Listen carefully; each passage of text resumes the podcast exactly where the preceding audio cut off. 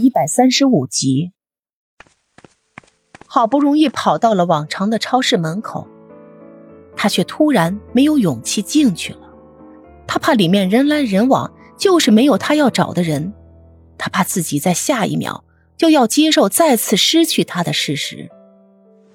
最后，他忍不住在门口蹲下来，抱着自己用力的哭泣起来。周围的路人都忍不住转过头来。看着这个哭得像泪人一般的女生，不知道到底发生了什么事，让她如此悲痛欲绝。大块头刚出门的时候，就看到了袁依依鲜艳的外套，还有她被傍晚的冷风吹得通红的脚趾。原来是她出门太急，居然忘了换鞋，就急匆匆地跑了出来。依依，大块头试探地叫了一声。泪眼朦胧的袁依依唰一下抬起了头，当看清面前的人就是大块头时，她更是哇一下用力哭出声来，抱着大块头的脖子死死的不撒手。依依依，怎么了？你这是？大块头有些不知所措，只能用力的抱紧在自己怀里哭得快要断气的袁依依，一下一下拍打着她的背。你为什么不接我电话？为什么要关机？为什么要离开我这么久？为什么？为什么？为什么？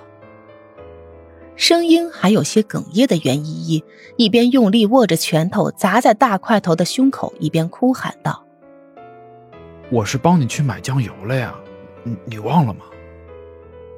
大块头有些哭笑不得的解释道：“哦，呃，手机是因为刚刚有人打电话，所以。”打着打着就没电了，所以我才没能接到你的电话的。哎，不是我故意不理你呀。好了，别哭了啊，小花猫，你这样该被别人笑话了。你要是再敢这样一声不吭的离开我，我发誓我这辈子也不要再理你了。袁一咬牙切齿，眼泪却像断了线的珠子一样掉下来。大块头心疼的抱紧他，不会了，不会了啊！我以后再也不会让你伤心难过了。我答应过你的，不是吗？不要丢下我一个人好吗？不管怎么样，我都想和你一起面对。